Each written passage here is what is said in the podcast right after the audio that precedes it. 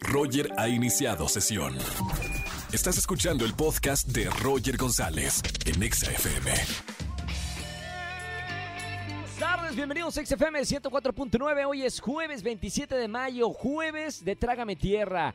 ¿Tienes alguna historia divertida para contarme en esta tarde? Márcame al 5166-3849 o 50. Jueves de Trágame Tierra. Y además tengo boletos para Cristian Nodal que me los están pidiendo muchísimo a través de redes sociales. Voy a regalar algunos accesos en esta tarde. Pablo Alborán, sábado 29 de mayo también tengo accesos. Y si quieres un buen museo aquí en la Ciudad de México, voy a regalar entradas para el Museo de Cera y para el Museo de Ripley. Hoy es jueves de recomendaciones cinematográficas con Oscar Uriel, así que quédense con nosotros. Y además si me siguen en Twitter, arroba Roger en radio, hashtag nadie me preguntó, pero...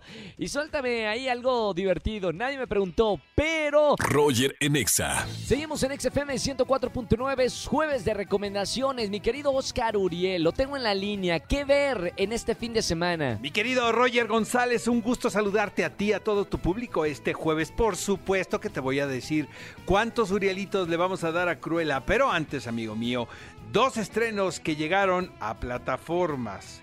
Las dos, los dos estrenos llegaron a Netflix, ¿no? Para, para resumir el asunto. ¿Quién mató a Sara segunda temporada? Esta es la serie que se ha convertido en un verdadero fenómeno en prácticamente todo el mundo, Roger. Nadie esperaba este éxito, menos quienes participaron en esta producción nacional. Finalmente, ¿sabes? Un producto local pudo llamar la atención de todo el mundo. Los motivos, bueno, creo que es una trama que nos remite a las novelas clásicas de Agatha Christie y ahí no hay pierde y quién la mató, dónde la mató, con qué la mató. Eh, ¿Qué les digo, amigos? Sin spoilerearles algo. Que sí sabe, sí, ¿verdad, señor productor? Sí, obviamente sí sabemos quién mató a Sara en esta segunda temporada, pero ya anunciaron una tercera. Es una historia cargada de elementos sensuales que enganchan al espectador también. Eso es importante de marcar. Actores reconocidos, sobre todo por su trabajo en televisión. Las vueltas de tuerca son el elemento esencial de esta producción. Sin embargo, este segundo bloque de episodios centra su atención más en el personaje de la víctima, logrando hacer un tanto más truculento el asunto que se había planteado en la primera temporada. Eh, yo diría, Roger, que es una telenovela muy bien editada y esto evita que los personajes caigan en el ridículo, siempre manteniendo el interés del público a pesar de lo descabellado de la anécdota. Es una historia muy retorcida, la verdad, pero también no promete algo más. Y esto lo agradecemos porque al final la pasamos divertido, nos entretenemos. Lo que más me sorprende es saber cómo van a realizar una tercera temporada cuando aparentemente el misterio base de todo esto ya está resuelto. Y bueno, eh, la otra película que llegó a Netflix y la cual ha sido por demás polémica, mi querido Roger, es Ejército de los Muertos o de cómo un director como Zack Snyder recuperó su onda. A pesar de ser un tanto larga la película, más de dos horas, esta oda al género de zombies eh, es una distopía muy cercana situada en Las Vegas, Nevada y esto me parece de lo más fascinante y de lo más entretenido. Es una mezcla, un mashup, ¿no? De comedia exacerbada, con, por ejemplo, Aliens de James Cameron, ¿no? Hay guiños a este tipo de películas. La historia va de un grupo de mercenarios quienes se disponen a cometer el atraco más grande sucedido en la ciudad del vicio. Es una película ambiciosa y puede que ese sea el error del director, pero así es Zack Snyder. Sin embargo, a pesar que no siempre se logra la expectativa, al final termina por ser una experiencia muy entretenida. Es un mashup de géneros como solo Snyder podría haberlo hecho. Participan actores como Dave Bautista, Teo Rossi, Hiroyuki Sanada y por supuesto nuestra compatriota Ana de la Reguera. Me da la impresión que lo último que le preocupa a Snyder es que va a pensar la audiencia y eso es algo que me gusta. Ahora sí, eh, ¿Cuántos Urielitos le damos a Cruella? Le vamos a dar. Voy a hablar de Cruella más extenso el próximo jueves, para que el público ya tenga chance de verlo este fin de semana. Pero le voy a dar cuatro de cinco Urielitos, les voy a adelantar esto y nos escuchamos este sábado en qué película ver en punto de las 10 de la mañana.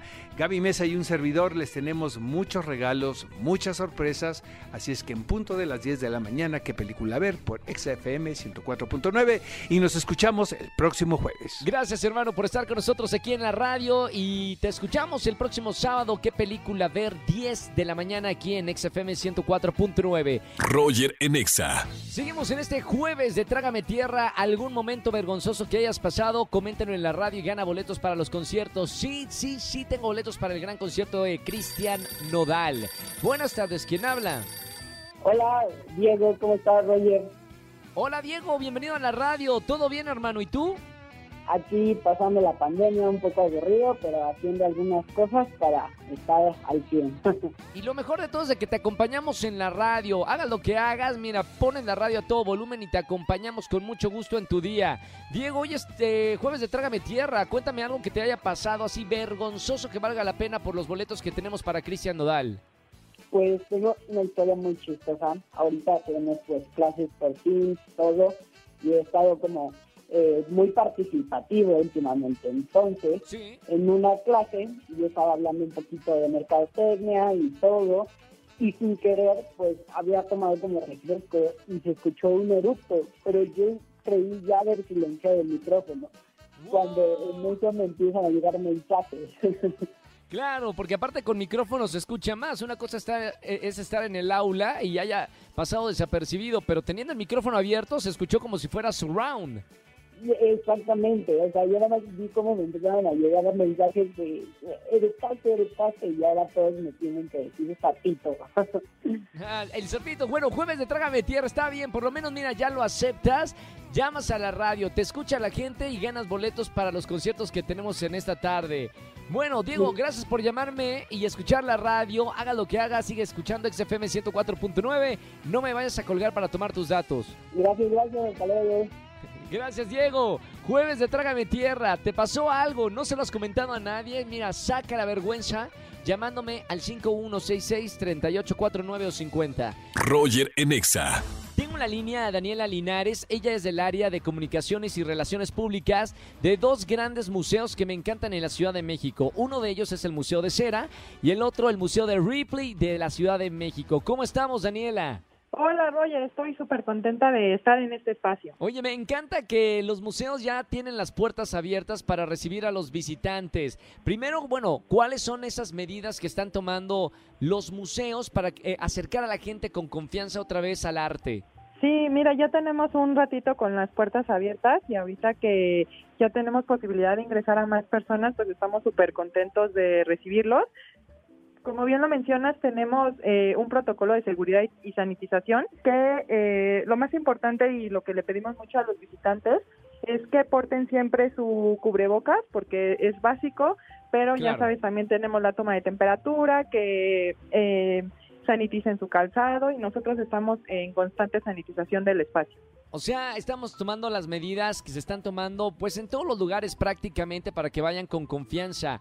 Ahora, hablemos primero del Museo de Cera, que es uno de mis favoritos porque hay más de 260 figuras de, grandes estrellas, de, gente importante, Lady Gaga, está el Chavo del Ocho, el Papa Francisco, eh, Guillermo del Toro y muchos más. ¿Cuál es eh, el más famoso eh, o del cual se acerca más la gente a tomarse una selfie? Pues mira, yo creo que depende mucho de la edad de las personas. Em, no sé, por ejemplo, muchas veces a las personas un poquito más grandes les gusta ver a Cricri y a los más jóvenes les gusta mucho más ver, por ejemplo, a Juan Pazurita. Y, por ejemplo, nos visitan mucho de otros países y les encanta ver el Chavo del Ocho. Entonces depende mucho. Por ejemplo, Dani, ¿cuál es la última figura que agregaron al museo? Pues mira, durante la pandemia estuvimos agregando distintas figuras. Por ejemplo, tenemos nuevas a J. Lowe, tenemos por ahí a un par de personajes de Juego de Tronos, también tenemos a Tom Brady, también tenemos a, a La Roca. Entonces, la verdad es que si nos visitan, tienen muchas sorpresas nuevas que ver. ¡Qué maravilla! ¿Cuáles son los horarios para la gente que quiere visitar el Museo de Cera? Estamos abriendo todos los días de las 11 de la mañana y hasta las 7 de la noche. Perfecto. Ahora, eh, hablemos del Museo de, Ripley, porque se van a asombrar con las cosas increíbles que esta señora hace muchos años buscaba por todo el mundo viajaba y, buscaba las cosas más, más raras en el Museo de, de, Ripley. Sí, exacto. Acá en el Museo de Ripley pueden encontrar, como bien lo mencionas, una parte de la colección de Robert Ripley. Él viajó por más de 201 países y estuvo recolectando las cosas más asombrosas. Entonces, hay desde objetos súper inusuales, hay personas con características súper extrañas. Entonces, seguramente te vas a, se van a sorprender mucho los visitantes cuando vengan. Por ejemplo, pregunta para las familias, ¿qué les gusta más, el Museo de Cera o el Museo de Ripley? Depende que les guste más. Si quieren eh, saber cómo son sus personajes famosos, les recomiendo muchísimo el Museo de Cera si les encanta ver cosas eh, fuera de, lo normal y se quieren sorprender, entonces que visiten el Museo de Ripley. ¡Qué maravilla! Bueno, eh, tengo boletos para, para estos dos museos para que me marquen al 51663849 o 50 para que todos los que vienen de vacaciones a la Ciudad de México visiten el museo. La Ciudad de México es también uno de los lugares o ciudades más importantes del mundo en cuanto a museos y acá tenemos dos opciones. Mi querida Daniela Linares, gracias por, por tu espacio aquí en XFM 104.9 explicándonos acerca del Museo de Ripley y el Museo de Cera y felicidades porque ya reabrieron las puertas. Muchísimas gracias. Chao, Daniela Linares con nosotros de Relaciones Públicas y Comunicación de los dos museos, dos museos hermosos aquí en la Ciudad de México. Roger Enexa.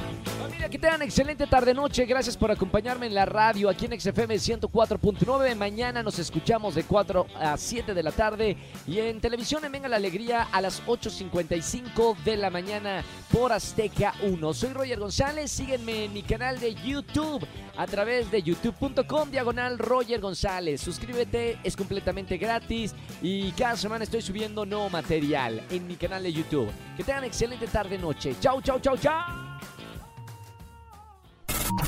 Escúchanos en vivo y gana boletos a los mejores conciertos de 4 a 7 de la tarde por Exa FM 104.9.